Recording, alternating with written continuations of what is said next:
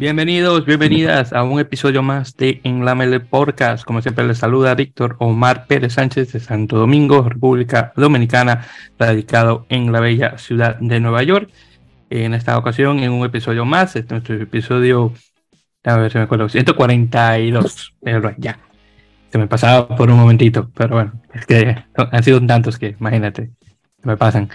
Eh, bueno, como siempre, queridos oyentes, ando acá con nuestro amigo de siempre, el Andy, César Andrés Fernández Balón de Radio Rugby México, eh, en Guadalajara, Jalisco, México. Hermano, ¿qué tal? ¿Cómo estamos, Andy? Hola, Víctor, buenas tardes, bien, bien, muchas gracias. Este, nada, pues para hablar un, un ratito de rugby, ya tenía un ratito que varios, varios días que no estaba por acá, este, pero pues ya estamos listos para platicar. Sí, hermano, definitivamente, y qué bueno que estuviste acá presente para conversar porque hay unas cuantas cositas que han ocurrido en el rugby mexicano y te necesito obviamente para conversar al respecto, así que qué bueno que, que estás por estos lados. Y bueno, justamente vamos una vez ahí, le comenzamos, bueno, vamos a hablar de una vez ahí sobre lo que está ocurriendo ya en Estados, en Estados Unidos mexicanos, sobre lo último que ha pasado en el, en el rugby allá de México. Bueno, lo último realmente que no hemos conversado es eh, específicamente fueron los resultados de la semifinal, específicamente que ocurrió eh, ya hace, uh, bueno, como ya dos semanas en este caso, eh, que tuvimos el partido de, a fue el de, bueno, tenemos dos, que fue el de Pumas contra Querétaro y el de Tasmania contra Black Thunder. Entonces, eh, el primero, Pumas ganó por 24 a 13 contra Querétaro y el otro fue Tasmania ganándole a Black Thunder bien cerradito por 16 a 15. Así que vamos a tener una final de Tasmania contra Pumas, me imagino para la próxima semana, la semana del 7 de junio, pero bueno, yo luego me vas a confirmar si es así. Pero en todo caso, hermano, dime, ¿qué, podemos conversar sobre esta, esta, semifinal y obviamente la final que se viene? Fue la primera semifinal, la de Tasmania, y fue un juego muy, muy parejo, estuvo muy emocionante. Bueno, para todos los que nos escuchen, si alguien las quiere ver, las dos semifinales están en YouTube, entonces este, ahí las pueden ver. Eh, el juego de Black y Tasmania básicamente pues eran los de los equipos que mejor venían jugando, ¿no? Toda la temporada. Eh, Blackburn tiene un grupo de jugadores muy bueno, con mucha gente joven, eh, que está combinada con gente que tiene muchos años jugando, eh, jugando junta, pero precisamente son jugadores veteranos, de mucho menos, sino son eh, jóvenes que empezaron muy, muy chicos a jugar.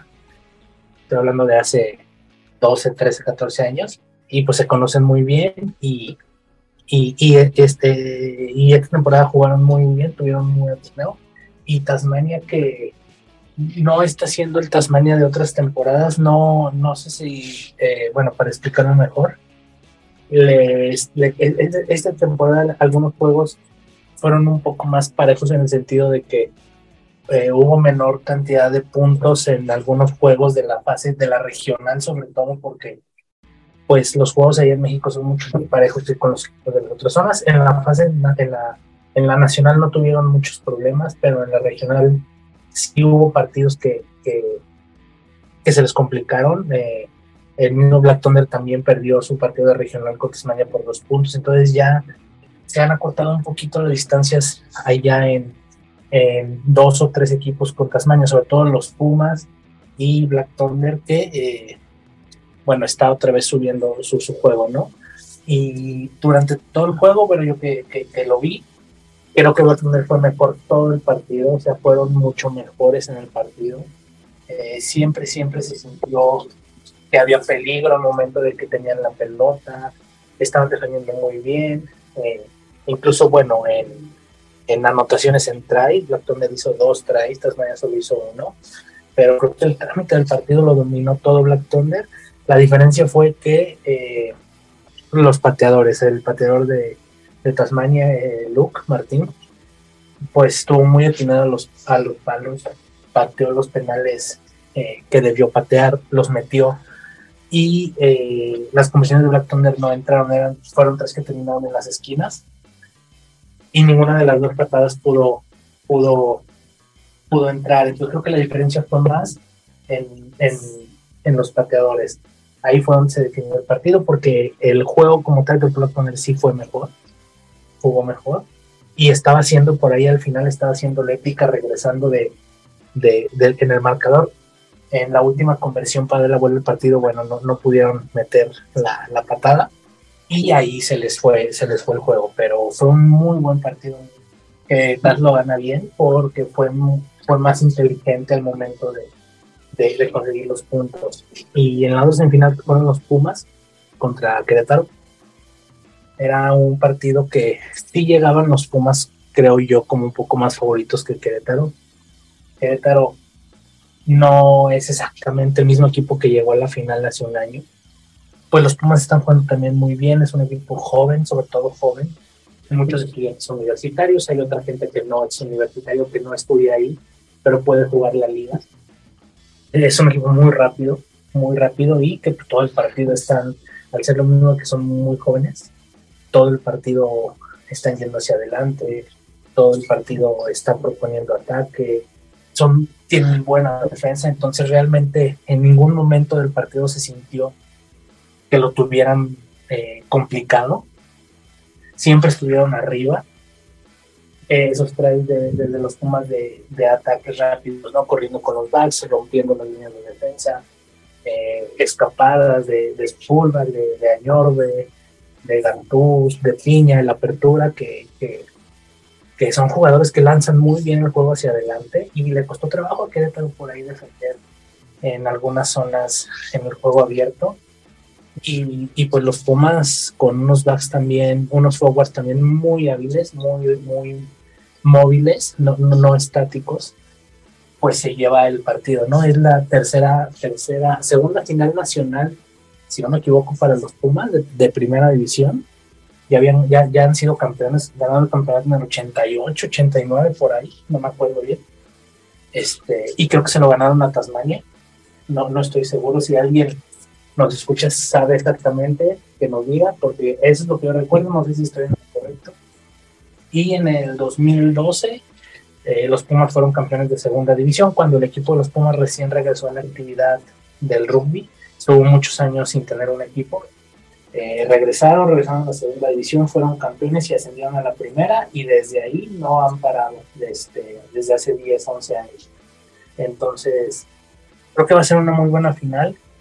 Eh, no sé si como favorito llegue Tasmania por el hecho de a lo mejor la experiencia de sus jugadores son jugadores que muchos han estado en selección nacional, que varios ya tienen eh, torneos del circuito de Sevens, tienen juegos panamericanos algunos, tienen American Challenge varios, entonces a lo mejor por la experiencia creo que Tasmania, eh, y aparte Tasmania juega las últimas eh, tres, cuatro finales, y muchos son el mismo equipo, entonces muchos son los mismos jugadores, entonces creo que a lo mejor eh, la experiencia de jugar esos partidos, la experiencia de, de ya haber estado ahí, creo que es una ventaja. Y la ventaja por el lado físico creo que la tienen los Pumas, que son muy jóvenes, eh, lo mismo que ya habíamos comentado, creo que va a ser un buen partido, que veo yo como favorito mañana no quiero decir que, que, lo van a ganar ellos porque realmente no sé si tengo un marcador por ahí abierto, en un resultado abierto, no, no, no, no sabría no tengo claro, claro ganador, creo que ser un buen partido. Y pues va a ser mucho la experiencia de TAS con jugadores no, no veteranos, con muchos jugadores entre sus 25, 30 y contra unos Pumas pues sí muy jóvenes, pero que pues van a ser muy, muy combativos. Entonces, pues esa es la final que, vamos a tener. Eh, no es exactamente la fecha, pero es en este mes, tiene que ser en este mes porque el 1 y 2 de julio son este torneo de interregional y para ese torneo la liga ya debió haber terminado. Entonces, no sé, normalmente es 15 días después de la semifinal, entonces si no estoy mal debe de ser este fin al que sigue, porque este fin es el torneo nacional universitario, entonces debe ser hasta la siguiente semana. Eh, no sé dónde va a ser, pero va a ser seguramente en la Ciudad de México, no sé si en cancha de los Pumas, eh, por las instalaciones, y pues seguramente vamos a tener transmisión de, de, la federación, entonces pues es muy probable que podamos ver el juego, va a ser una buena final y pues mucha suerte a los dos equipos y, y ojalá sea un buen partido. Muy bien, ahora yo te pregunto, Andy, sin tener el plantel de ambos equipos al frente de tus ojos. De los dos equipos, ¿cuál es que tú dirías que probablemente va a ganar el torneo? Mm, yo creo que jugador por jugador, creo que es mejor equipo Tasmania, pero creo que en el conjunto es mejor equipo los Pumas, por lo que he visto de los dos y por lo que vi de los dos en las semifinales. Si bien los Pumas en, eh, en la temporada regular no le pudieron ganar a, Tasmania, no, no estuvieron muy cerca en el marcador, no fue una diferencia de 50 puntos ni mucho menos, estuvo más cerca Black Thunder de ganarles, eh, pero eh, creo que jugador por jugador en lo individual, creo que este, tal vez Tasmania podría sacar un poco de ventaja por la experiencia y creo que se va a decidir por ahí, por cositas. Si bien los Pumas son más explosivos, atacan mejor y atacan más hacia el frente, creo que Tasmania, eh, con la experiencia de la gente de selección y la experiencia que tienen, creo que lo puede sacar. Pues vamos a ver en ese caso, a ver si en las siguientes dos semanas estamos conversando sobre eh, una victoria eh, Tasmania o si eh, Pumas da el, cantazo, como dicen los puertorriqueños, y, sorprende con, una victoria. Así que vamos, vamos a ver. Y bueno, justamente, Andy, ahí mencionaste dos cosas, ahí para mencionar rapidito. Primero mencionaste lo que creo que es como un torneo universitario y también mencionaste lo que, ah, de hecho, justamente vi que lo estuvo publicando eh, la federación, que fue, eh, o que es, mejor dicho, el torneo eh, interregional. Así que para brevemente hablar sobre ambos, por favor. Vamos a comenzar primero con el universitario. Aquí en México hay varios torneos universitarios al año. Hay un torneo de universidades privadas, nada más. Es el CONADEIP. Hay un torneo universitario de universidades jesuitas, el INTERSUG, que este, universidades jesuitas privadas.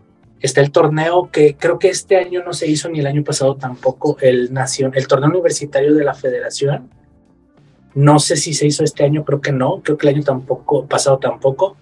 Y el torneo nacional universitario de eh, Conde, que es la Comisión Nacional de Deporte Estudiantil. Es como es la Universidad Nacional, por decirlo así. Eh, es un torneo de Sevens en dos días este, se juega este año, se juega en Hermosillo, en Sonora y en el norte de México. Y pues nada, clasifican los equipos en sus regiones. Eh, no estoy bien seguro de qué equipos van completo, pero sé que va la Universidad de Guanajuato, la Universidad Autónoma de Nuevo León, la Universidad, no sé si la de Coahuila, no sé si la UNAM vaya a ir, normalmente también van a ese torneo, pero no sé en vista de que tienen la final la siguiente semana, creo que no sé si irían. Y a lo mejor algún par de universidades privadas, no sé si el TEC de Monterrey. La verdad desconozco muy bien este año cómo estuvo las clasificaciones. Pero bueno, es un torneo de Sevens este, que se juega en dos días. Y el Interregional Nacional es un torneo que... Ese torneo ya existía hace años, eh, hace 10 años, de hecho, 2013 y 2014 creo que se jugó ese torneo antes se llamaba la República 15, era un torneo por estados, selecciones estatales, y este año eh, regresa la competencia. La idea es que sea un nivel arriba de la liga, pero este año no va a ser por estados, este año regresa como un torneo por regiones. Eh, el rugby en México, el torneo de liga se divide en regiones, la zona norte, la zona del centro, la, bueno, la metropolitana, que es el centro, sur, sureste, eh, bajío y occidente y oriente. Entonces, eh, en teoría las elecciones son, pues, por zona, ¿no? Los mejores jugadores de cada zona o los que designe cada zona, es sus entrenadores, sus jugadores, pues se va a hacer un, un torneo el 1 y 2 de julio, que va a ser aquí en Guadalajara eh, o es un formato de, como es solo dos días, son tiempos de 20 minutos este, para sacar un campeón interregional nacional. Hace mucho que no se jugaba un torneo así, la verdad, pues es una buena forma de darle un nivel arriba de los clubes. arriba de los clubes eh, está la selección, pero siempre había hecho falta, siempre ha hecho falta como un nivel entre clubes y la selección, que es donde todos los jugadores se puedan juntar, tener más entrenamientos con un poco más formales, por decirlo así, con un equipo, un, un cuerpo, un, un, cuerpo técnico más establecido. Por ejemplo, aquí las selecciones de, de, este lado, las de Occidente de, de, aquí de Jalisco, pues son dos entrenadores, tanto para el femenil como para el varonil, y son entrenamientos un poco más en forma, son entrenamientos un poco más, este, más enfocados ya a, a la competencia, entonces sí sigue siendo pues amateur y todo, pero creo que el lado un poquito social se, se deja un poquito y se le da más seriedad y es un nivel donde los entrenadores de, de las selecciones pues pueden estar, ¿no? Y pueden ir y pueden ver, porque teóricamente pues va a estar lo mejor que hay. Entonces, vamos a ver cómo sale, ojalá salga bien, ojalá todas las zonas presenten selecciones, estaría muy bien que todas las zonas presentaran selecciones. Y ojalá que el torneo pues siga haciéndose, ¿no? La, hace 10 años, a mí me tocó jugarlo un año, este, eran partidos muy buenos, muy difíciles, muy complicados. Eh, nos tocó ir a jugar un partido en la Ciudad de México contra la selección de la Ciudad de México que ganamos por dos puntos, durísimo el partido. Y luego vino aquí Nuevo León y nos ganó por dos puntos aquí de locales. Entonces son juegos muy buenos, pero pues el torneo se dejó de hacer, ¿no? De un día para otro. Y esperemos que pues ahora no se vaya. Ojalá salga bien esta edición para que se quede, ¿no? Y, y sigan haciéndose en los años próximos. Muy bien, y hermano, solamente para que los oyentes tengan un poco más de información al, respecto a la distribución geográfica de, de las regiones, primeramente, eh, porque lo estoy viendo directamente en la página de la Federación Mexicana de Rugby, veo que son ocho grupos, entonces ahí para hacer la definición, entonces la metropolitana incluye a CDMX, a la Ciudad de México, el DF, como se la conocía anteriormente, el Estado de México, Morelos y Guerrero. Luego Oriente se compone de los estados de Puebla, Veracruz, Oaxaca y Tlaxcala. Luego el occidente incluye donde está su eh, Jalisco, Colima y Nayarit. Luego el, el Bajío es Querétaro, Guanajuato, que, que yo sé que es tu estado natal, pero bueno, en todo caso, eh, Aguascalientes, Hidalgo, San Luis Potosí, Michoacán, Durango y Zacatecas. Luego el, noreste está Nuevo León, Coahuila, Chihuahua y Tamaulipas. El noroeste es las dos Californias, Baja California Norte y Sur, eh, Sinaloa y Sonora. El sureste es Quintana Roo y Yucatán, y final el sur es Tabasco, Campeche y Chiapas. Lo que le digo yo, Guatemala parte 2.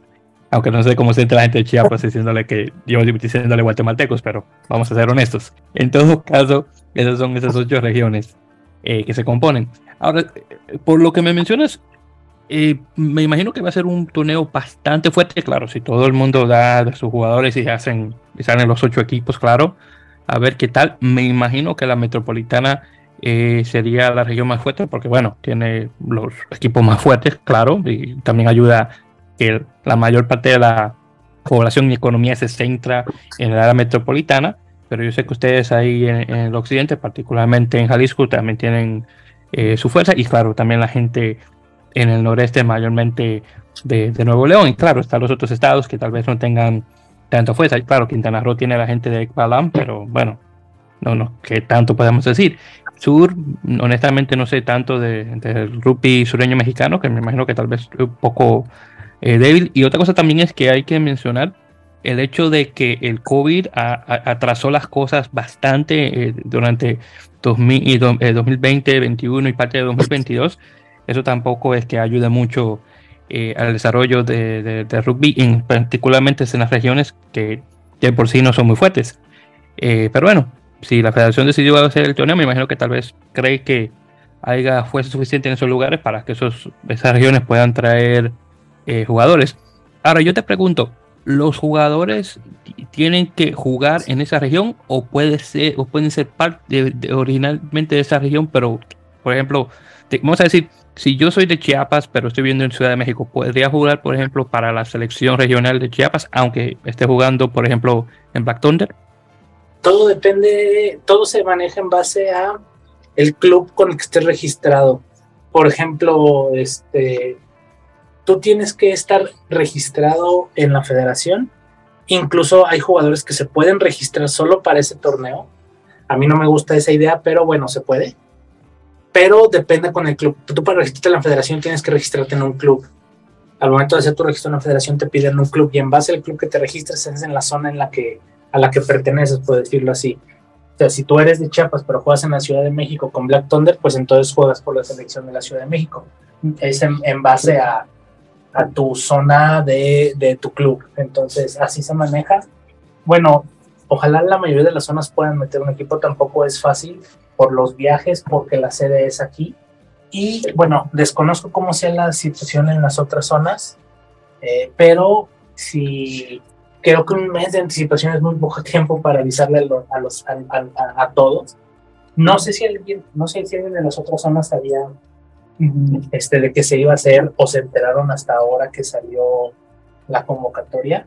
Por ejemplo, nosotros aquí en el occidente, la idea, les escuchamos que se, que se estaba planeando desde enero más o menos y los primeros entrenamientos de las selecciones empezaron en marzo, o sea, ya, ya hay como, no, en abril, es cierto, en marzo ya van para tres meses que se empezaron a entrenar las selecciones aquí en Jalisco. Se entrenó, se estuvo entrenando creo que todo marzo o finales de febrero y luego se dejó de entrenar un mes y ahorita que terminaron los equipos, las ligas se volvió a retomar, pero ya, ya hay un trabajo previo. Creo que un mes para los, creo que un mes eh, es, un, es, un, tiempo muy corto para organizar todo, entrenar y viajar al torneo. Ojalá haya selecciones que se animen.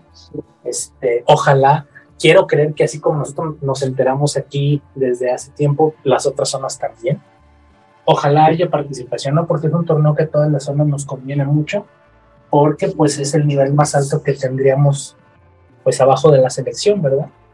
Exacto, estoy, de acuerdo y una forma eh, de combinarse con otros jugadores de otras partes del país, que obviamente al fin y al cabo le conviene también eh, al seleccionado.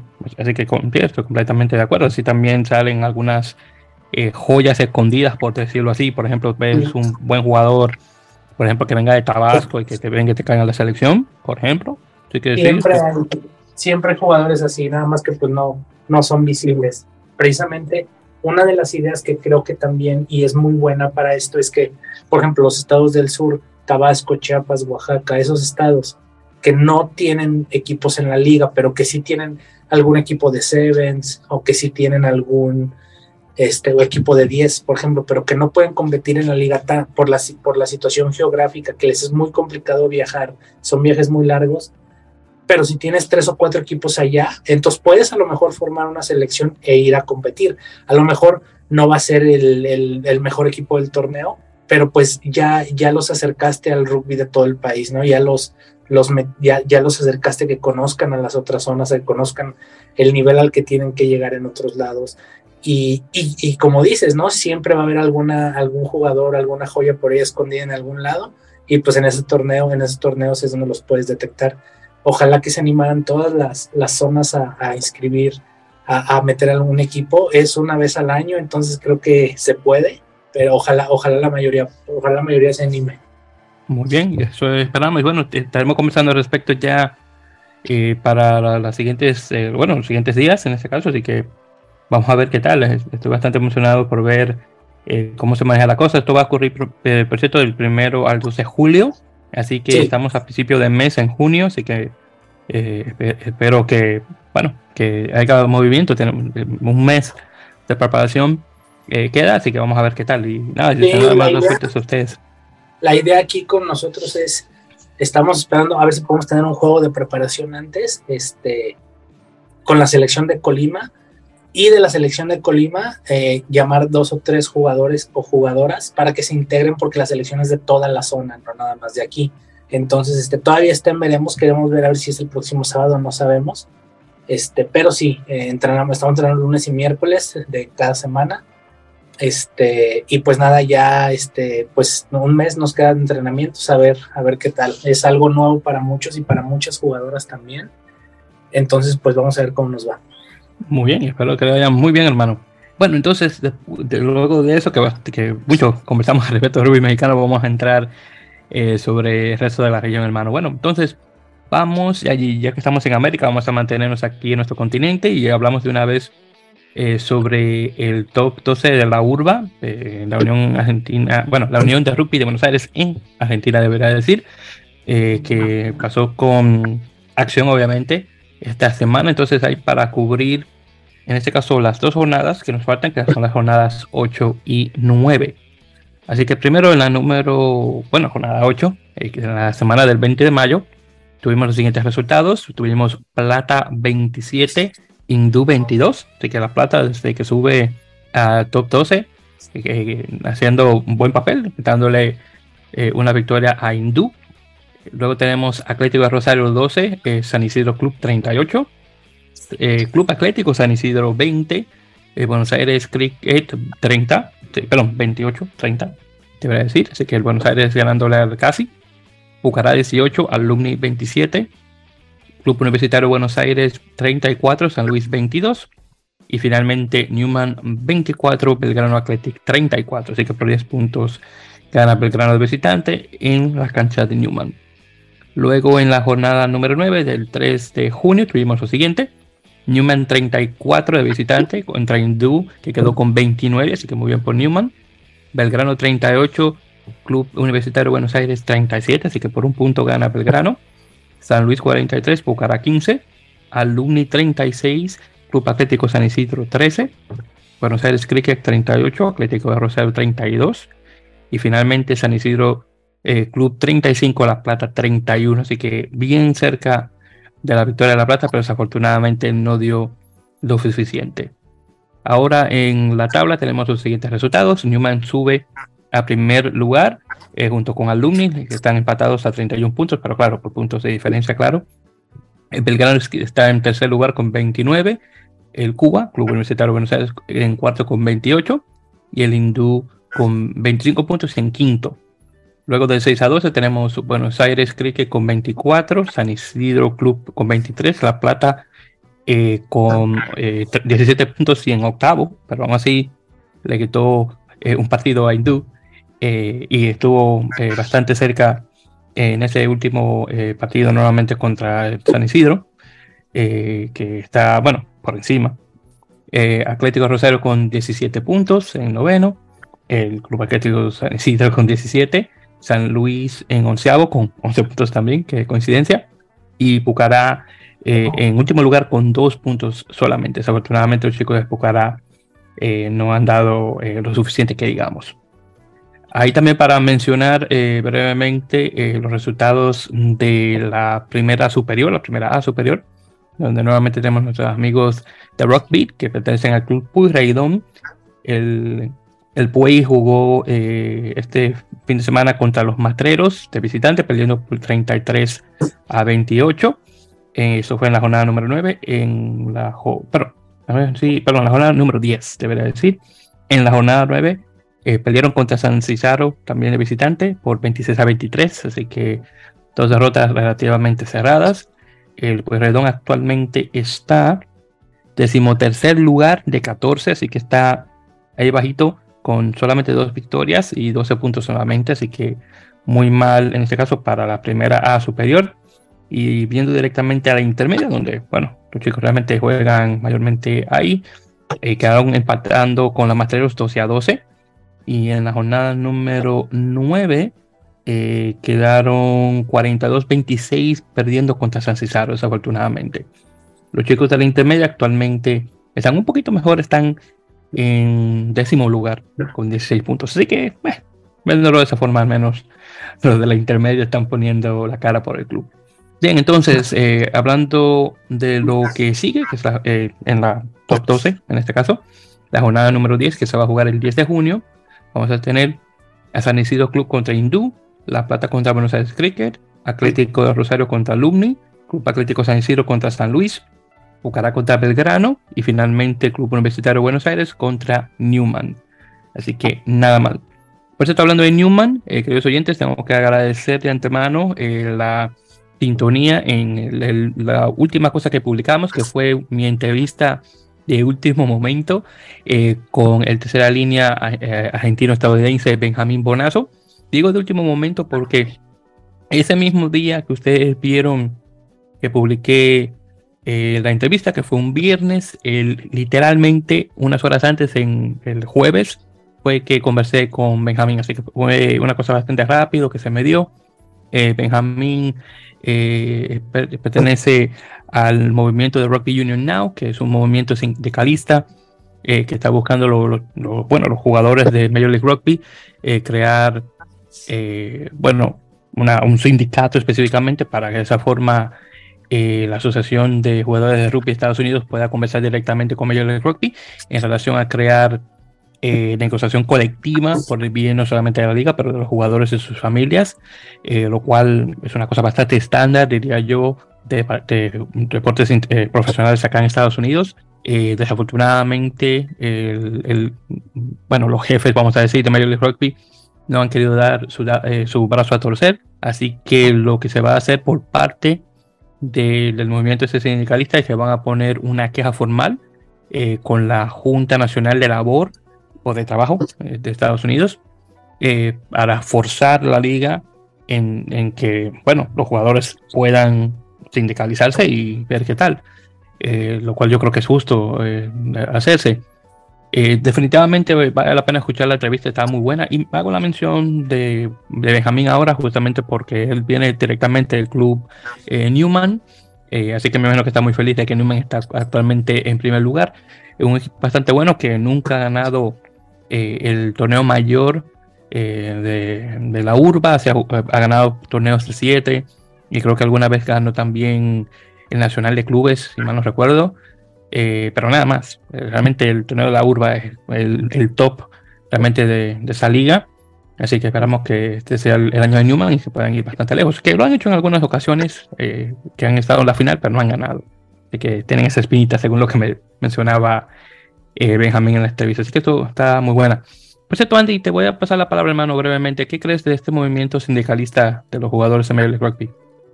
Siempre, bueno, ahí en Estados Unidos, como ya bien comentaste, no es muy común eso de que eh, haya sindicatos, uniones de jugadores, ¿no? En, este, en la NFL, este, por decirlo, el más, creo que de los más famosos. Y pues bueno, creo que, creo que, que, los jugadores de la MLR intentan hacer lo mismo, es, es sobre todo para proteger pues su trabajo, ¿no? sus intereses y los de sus familias, que al final de cuentas de ahí es donde comen todos, de eso viven. Entonces que quieran tener a lo mejor mejores tratos o mejor mejores sueldos y todos, que todos vayan hacia un lado, creo que, creo que sí es de aplaudir la organización. Eh, pero bueno, siempre hay ese tipo de problemas a veces, ¿no? Que, que las ligas no quieren o que les causa un problema y ojalá se resuelva bien rápido, ojalá se resuelva bien para las jugadoras, que al final de cuentas, pues sin ellos no, no hay, no hay equipos y no hay torneo tampoco. Eso mismo lo que también Benjamín y yo eh, concordamos, de que si ellos no están ahí fuera en, ese campo dándose golpes y poniendo puntos, realmente no hay, no hay un no hay un show, no hay espectáculo. Así que ellos son ellos son el producto. Así que hay que proteger el producto a como dé lugar. Pero bueno, espero que la gente de, de la liga ponga bien buena cabeza y, tenga ese tipo de cosas en consideración. Pero bueno, ahí veremos qué tal, hermano. Pero si no te si no has escuchado la entrevista, te la recomiendo. Está muy, está muy buena. Ahí para cuando tengas un tiempito, si no la has hecho todavía. Muy bien, entonces ahí hablando ahora sobre rugby español, vamos a saltar al otro lado del charco, específicamente eh, cubriendo la semifinal y final de la división de honor, eh, la cual estuvo bastante buena. Eh, la semifinal ahí las conversé brevemente en nuestro último episodio regular que estuve eh, junto con nuestro amigo Pablo Nieto, que como siempre le mando saludos a Pablo, que siempre está ahí a, siempre está disponible cuando, cuando puede, claro. Eh, para hacer un resumen, en la semifinal tuvimos los partidos de aparejadores de Burgos 28, Real Ciencias 21 y el BRAC, que eso es entre Pinares, el Valladolid Rugby Association Club 46 contra la Unión Esportiva Zamboyana eh, con 11. Así que tuvimos esta final entre eh, el aparejador de Burgos y el BRAC, que, que, estamos hablando que es un derby eh, castillo-leonés, creo que sería el gentilicio en ese caso. En este caso tuvimos tremendo partido, Andy, que terminó con un marcador de BRAC 40, aparejadores de Burgos 34, así que fue ahí, ahí en el medio ese partido y el BRAC viene a ganar, eh, no solamente a ganar, gana su, eh, su trofeo número 11, su undécimo torneo específicamente, o sí, 11, sí, exactamente 11, si mal no recuerdo, 11 o 12, no recuerdo bien, eh, que gana de, la liga, así que muy bien y felicidades a los jugadores del BRAC.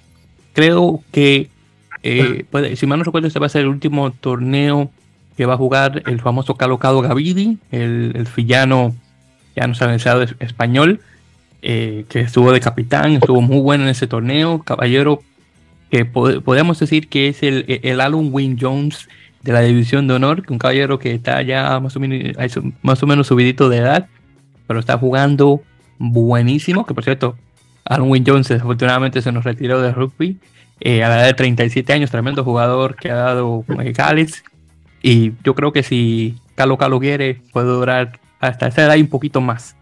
Y tal vez no con la nacional, pero definitivamente con el BRAC, que se ha dado muy bueno con, con ese equipo. Así que felicidades nuevamente a los jugadores del BRAC y vamos a ver cómo queda la cosa ya para el próximo año, o, bueno, para el próximo año de liga, que va a ocurrir unos cuantos meses más.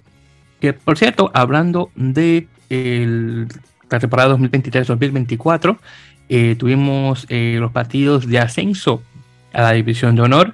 En este caso fueron los partidos entre el Independiente de Santander contra mi querido Alcobendas, eh, que es un que da partidos ida y vuelta. El primero lo mencionamos la, semana anterior, que fue eh, Independiente 28, Alcobendas 30, así que dos puntos de diferencia entre los dos, pero luego Alcobendas se despertó y vino con todo y le ganó a Independiente por 67 a 6.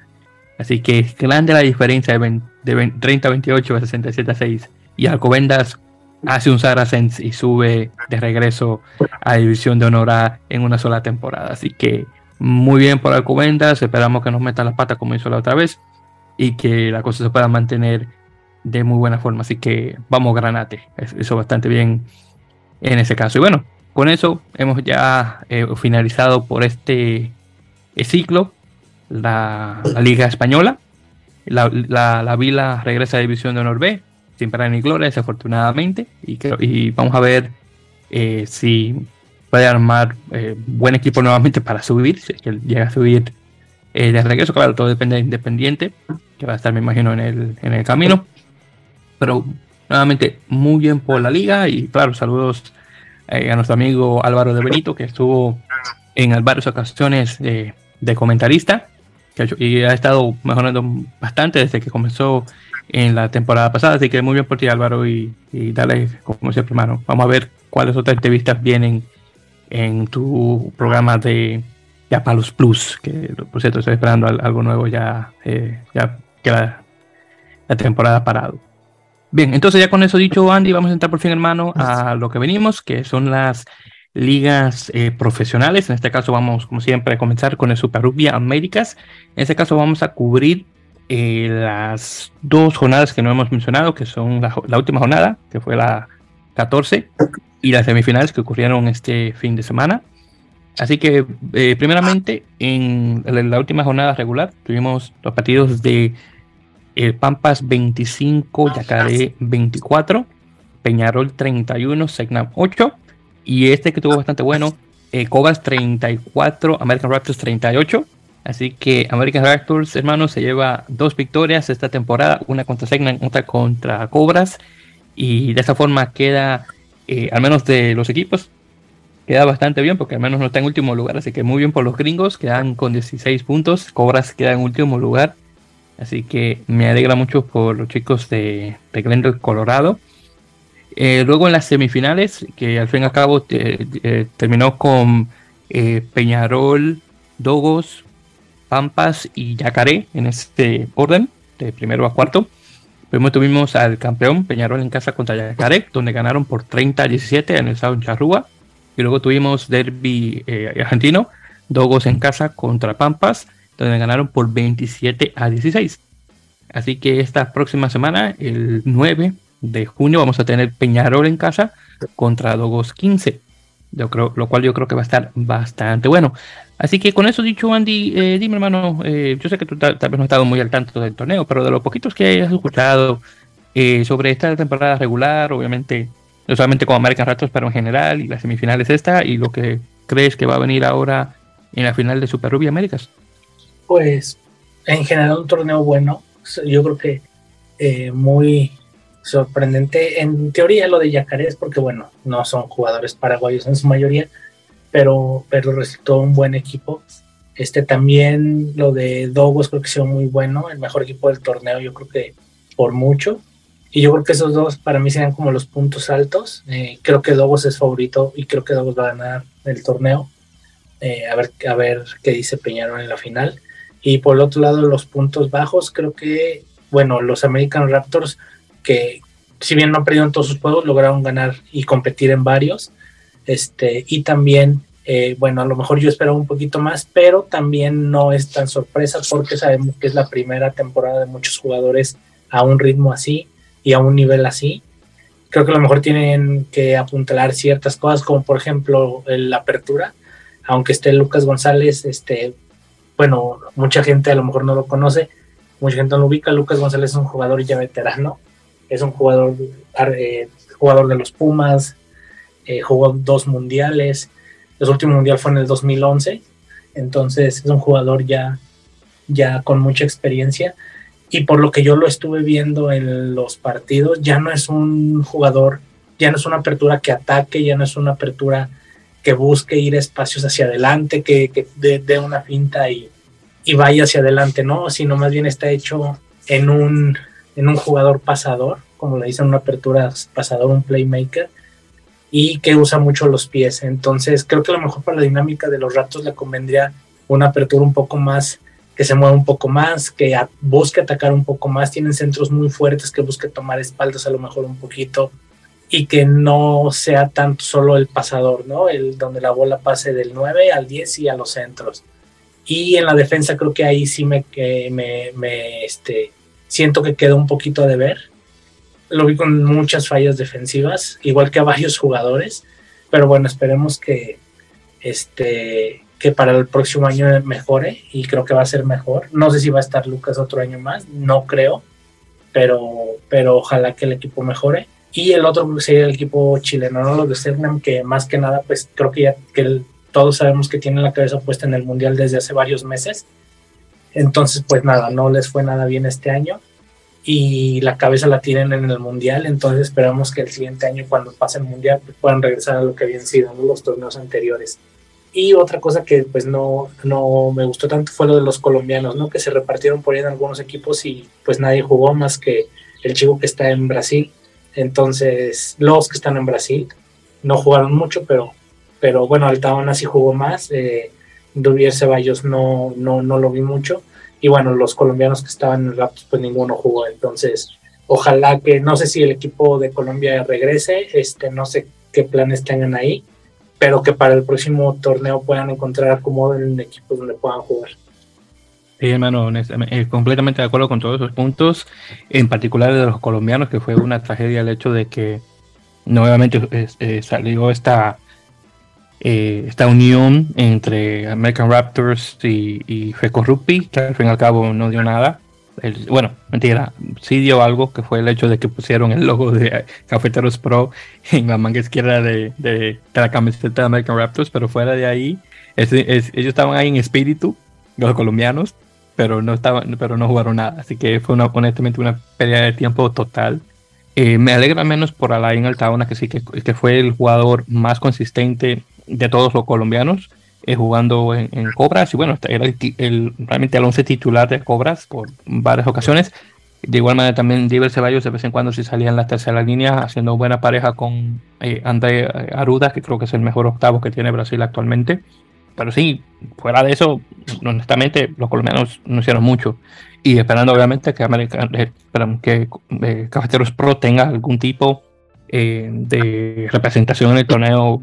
Bueno, me encantaría que fuera el, próximo torneo 2024, pero eso está por verse. Todo depende de lo que le interesa hacer la federación. O, tal vez buscar, por otro lado, ¿no? los jugadores colombianos como Andrés Afra, que, bueno, donde yo sé todavía está en Francia este, o sea, hay formas. Este, acaba el sábado debutó, ah, no me acuerdo del nombre, se me fue el nombre, el jugador del jugador de Brasil con los Highlanders en el Super Rugby. Ah, sí, Wilton este, Rebolo, el que estaba en Nueva York. Sí, Rebolo, sí, sí, sí. El primer, brasileño, el primer brasileño que juega en el Super Rugby, el primer brasileño yo creo que juega en, en un torneo de ese nivel. Qué bueno por, por Brasil, qué bueno por, por él. O sea, hay formas, se puede. Este, ojalá también busquen por otros lados. Eh, bueno, me encantaría ver un colombiano en el Super Rugby, sí, sería buenísimo de verlo a, futuro. Eh, que por cierto, Wilton Revuelo estuvo eh, jugando con Western Force, el equipo de Perth, eh, de Australia Occidental. Lo único que no me gustó el hecho de que lo firmaron la liga duró todas estas semanas y literal solamente jugó el último partido de la temporada por el hecho de que Santiago Medrano, el argentino, se había lesionado. Así que si a Santiago no le pasa nada, Wilton pasa toda esa temporada y no sale a jugar. Así que eso fue lo único que no me gustó. Lo que sí me gustó fue que vino de titular. Así que por ese lado buenísimo. Pero bueno, bueno, me hubiera gustado que tuviera más tiempo de juego. Quiero creer que tiene mucho que ver porque venía de, de un rugby que se supone que muy inferior al super rugby. Entonces, muchas veces la adaptación a ese tipo de niveles es muy complicada, sobre todo cuando vienes de un nivel más abajo. Eh, este, entonces, bueno, muchas veces el adaptarte a ese tipo de trabajo y de nivel y todo, pues cuesta mucho trabajo, ¿no? A lo mejor hay veces que ni siquiera llegas a estar apto para, para estar. Entonces, eh, esperemos que el próximo torneo pueda tener mucha más participación y pueda ser más constante. Eso esperamos también. De, igual manera, yo creo que el tiempo que él estuvo jugando con el rugby Nueva York ayudó bastante al nivel que él venía de, Brasil, obviamente, que hay gente que dice que el, nivel de Major League Rugby se compara eh, más o menos a un Harland Championship, que ese es el tercer torneo neozelandés, supuestamente, o si no directamente, eh, que hay gente que lo compara directamente con el torneo provincial de, ellos, aunque yo no creo que esté todavía ahí, pero bueno, eso es lo que dicen, pero bueno, ahí vemos qué tal. Pero en todo caso, eso es lo que, lo que tenemos eh, ahí con el Super Rugby eh, Américas. Vamos a ver ya para la próxima semana eh, cómo termina el, bueno, literal, cómo termina todo. Tú dices que Dogo es el favorito. Yo honestamente creo que Peñarol va a venir con todo y está jugando en casa. Honestamente creo que Peñarol va a ganar. y sería buenísimo porque entonces ganan el torneo por segunda ocasión consecutiva. Pero claro, todo puede pasar. Los chicos de, de las provincias en Argentina pueden venir y dar el, golpe para ganar eh, ahí en Montevideo. Así que vamos a ver qué tal, hermano. Y, aparte, bueno, eh, los Dogos, digo, no me había dado cuenta, como que no me había dado conciencia y la, no esta semana, la semana pasada que estaba viendo el partido de Dogos y le estaba viendo las caras, son muy jóvenes, todas, son muy jóvenes, se tienen cara de niños todavía. Eh, sí, exactamente, son casi un sub-23, 25 casi, casi, perdón, ese, ese equipo de ellos, sí, completamente, estoy de acuerdo. Bueno, entonces ya con eso mencionado, hermano, y ahora hablando un poco sobre Major League Rugby, eh, que tuvimos, eh, las, bueno, dos eh, jornadas en este caso, la jornada 15 y la que está, actualmente estamos, que es la jornada número 16. Así que brevemente sé para, para hacer el, el repaso. En la jornada número 15 tuvimos New England Free Jacks 57, Toronto Arrows 20, que Toronto no sale de una. tenemos All Glory DC 19, Seattle Seawolves 41, Houston Sabercats 40, Chicago Hounds 33, Utah Warriors 28, Atlanta, bueno, Rugby Atlanta 12 y San Diego Legion 36, eh, Rugby New York 13. Afortunadamente Nueva York no hizo muy bien que digamos ahí en su viaje a la costa oeste. Dallas y, Nueva Orleans estaban eh, descansando. En la jornada 16 tuvimos los siguientes resultados. Atlanta 14, sí, New England Free Jacks 35, Nola Gold 15, All Glory DC 28, Toronto Arrows 26, Houston Sabercats 48, nuevamente no salen de una, Chicago Hounds 14, San Diego Legion 36, eh, Nueva York, New York 43, eh, Dallas Jackals 14 y finalmente Seattle Seahawks 27, eh, Utah Warriors 20. Este, esta jornada era de extrema importancia, específicamente eh, para Nueva York, que tenía que ganar con punto bono para poder clasificarse a los playoffs en la conferencia este, lo cual hicieron, eh, quitándole el puesto al equipo de Atlanta, que por cierto justamente juega con Nueva York la siguiente semana. En este caso, New England eh, ganar, automáticamente queda clasificado para los playoffs. Igual San Diego, que también por cierto rompió el récord de mayores victorias consecutivas, eh, con 11, rompiendo el récord de Atlanta del año anterior, eh, justamente. Bien, entonces ya con eso dicho y, revisando la tabla después de esta jornada, está de la siguiente forma. En la conferencia este tenemos a Nueva Inglaterra, New England Free Jacks, con 58 puntos, eh, All Glory DC con 38, New York Iron Workers con 37, Rugby Atlanta con 27, NOLA, Nueva Orleans Gold, con 26 y Toronto Arrows con 15. En la conferencia oeste tenemos a San Diego Legion con 64 puntos, seguido de Seattle por 58, Houston Sabercats 48, Utah Warriors 44, Dallas Jackals con 16 y finalmente Chicago Hounds con 11. Cada uno de los eh, dos equipos tiene 14 partidos jugados y en este caso solamente quedan dos jornadas más, así que cada uno va a tener 16 partidos jugados para el final de, de la temporada regular. Para la siguiente semana vamos a tener los siguientes partidos. Houston Sabercats Oklahoma DC, Rugby Atlanta Nueva York, Dallas Jackals Nola Gol, Utah Warriors Chicago Hounds, Toronto Arrows San Diego Legion y finalmente Seattle Seahawks eh, contra New England Free Jacks, que va a estar bastante bueno, ya que estamos hablando del equipo número uno del oeste con el segundo mejor del oeste, así que va a ser bastante bueno ese choque de este contra oeste. Bien, entonces ya con las ligas mencionadas, acá rapidito para comenzar sobre noticias. Eh, primeramente, eh, bueno, de hecho, antes de hablar de noticias, vamos a hablar un poquito sobre partidos internacionales, que de hecho algunos han ocurrido. Eh, tuvimos esta semana el comienzo de un nuevo torneo, el, regreso del American, Rock, American Rugby Trophy, que es el, torneo de, segunda división, bueno, masculino era, segunda división, pero en este caso tenemos eh, su versión femenina y en esta ocasión tenemos tres equipos, en este caso Brasil de, de anfitrión, junto con Colombia y un Estados Unidos sub-23, lo cual me sorprendió bastante. En todo caso, comenzó hoy con Brasil contra Estados Unidos y, quedó empate en 15 a 15. Así que nada mal para las chicas de Estados Unidos. Eh, pensaba que Brasil se las iba a llevar, pero bueno, definitivamente fueron bastante competitivas, así que muy bien eh, por ellas por ese lado. De hecho, hay una chica hispana de, apellido Padilla, no recuerdo, eh, no recuerdo el nombre, pero apellido Padilla. aunque no sé exactamente de, de, qué parte de Latinoamérica será familia, pero al menos por el apellido me puedo imaginar que tiene que ser hispana, al menos que esté casada, aunque quién sabe, puede, todo puede pasar. A Tiana, se llama Tiana Padilla. En todo caso, ahí voy a ver si encuentro de qué parte de Latinoamérica es oriunda de sus familiares. Bien, eh, ya para la próxima semana, eh, Brasil, eh, perdón, Brasil, no, Estados Unidos va a jugar contra Colombia. Así que ya pues, comenzaremos para el próximo fin de semana. por cierto, hablando ya oficial de noticias, Estados Unidos eh, confirma que va a tener un partido amistoso contra Toulouse el 17 de septiembre, eh, que se va a jugar en Sandy, Utah, específicamente en el estadio de, Real Salt Lake, de Major League Soccer, que le decían anteriormente eh, Río Tinto Stadium, pero le cambiaron el nombre hace un tiempo, no recuerdo cómo se llama ahora.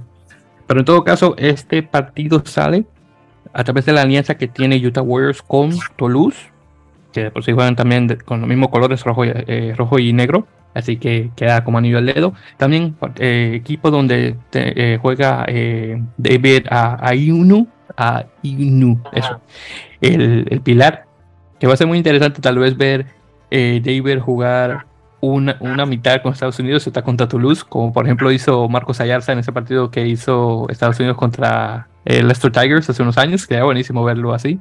Pero bueno, vamos a ver qué tal.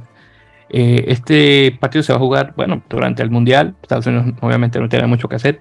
Pero bueno, eh, partido de preparación, obviamente para ese torneo que se va a venir en noviembre, que, donde va a ser Estados Unidos, España, Canadá y Brasil. Así que va a ser de, bueno, bastante bueno para ellos. Por cierto, los Leoncitos, es decir, España sub-20, va, eh, va, a tener un partido de calentamiento contra Escocia el 24 de junio, obviamente encarando el, el U20 Trophy que ya se viene pronto. Que por cierto, hablando de ese torneo, Estados Unidos y Canadá van a comenzar a jugar el torneo este fin, eh, bueno, esta semana de hecho, creo que el martes o el miércoles eh, van a comenzar a jugar. Es un, ida y vuelta. Los dos partidos se van a jugar en, la misma sede, que va a ser en, creo que es Carolina del Norte, si mal no recuerdo. Así que vamos a ver qué tal. Eh, Canadá, de hecho, ya sacó oficialmente su plantel este, que son, bueno, los chicos que estuvieron en la, en la gira esa en, Uruguay, donde estuvieron jugando contra Uruguay y, bueno, justamente España.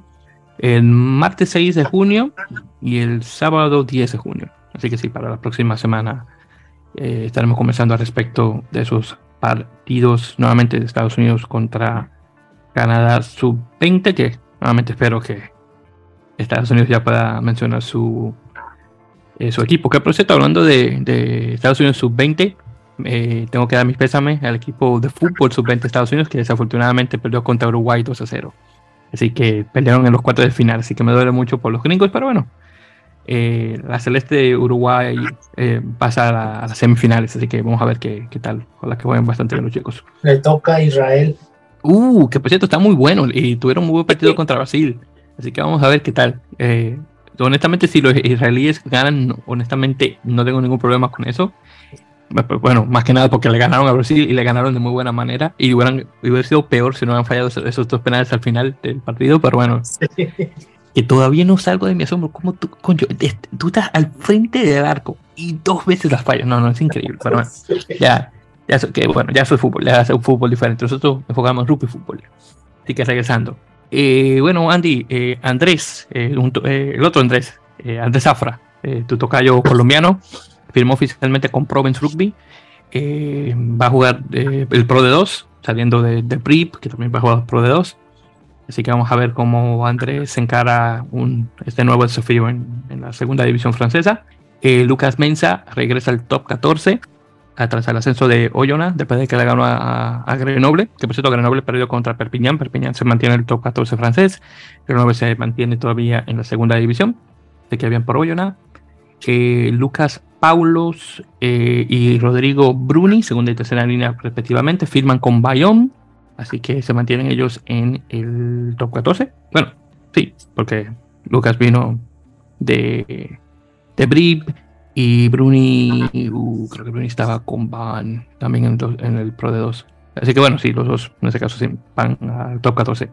Eh, Guido Pettis regresa a la acción después de la lesión que tuvo en el Rugby Championship del año pasado, así que muy bien, así que vino a muy buen momento, sé que los Pumas lo van a estar necesitando.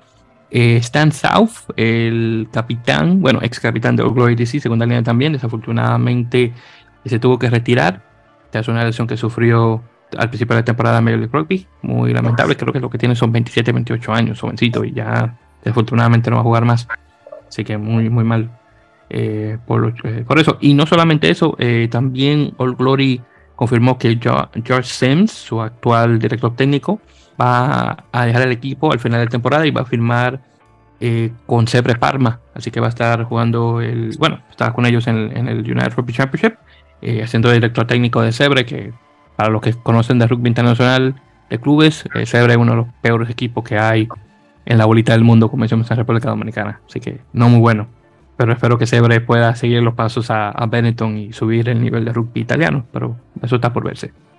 Y bueno, iba a mencionar ya al final lo de lo de Wilton Rebolo, pero ya Andy lo mencionó, así que nuevamente Wilton jugó el último partido de Western Force en el Super Rugby, convirtiéndose en el primer brasileño nacido y criado, porque había un tipo australiano que eh, David Harvey, que jugó de apertura con Brasil, bueno, era un australiano que jugó ahí, así que bueno, no, no sé si él, no sé si cuenta mucho, pero me alega mucho por Winton, nuevamente un, jugador criado en el rugby brasileño que llega al Super Rugby. Así que buenísimo por ese lado.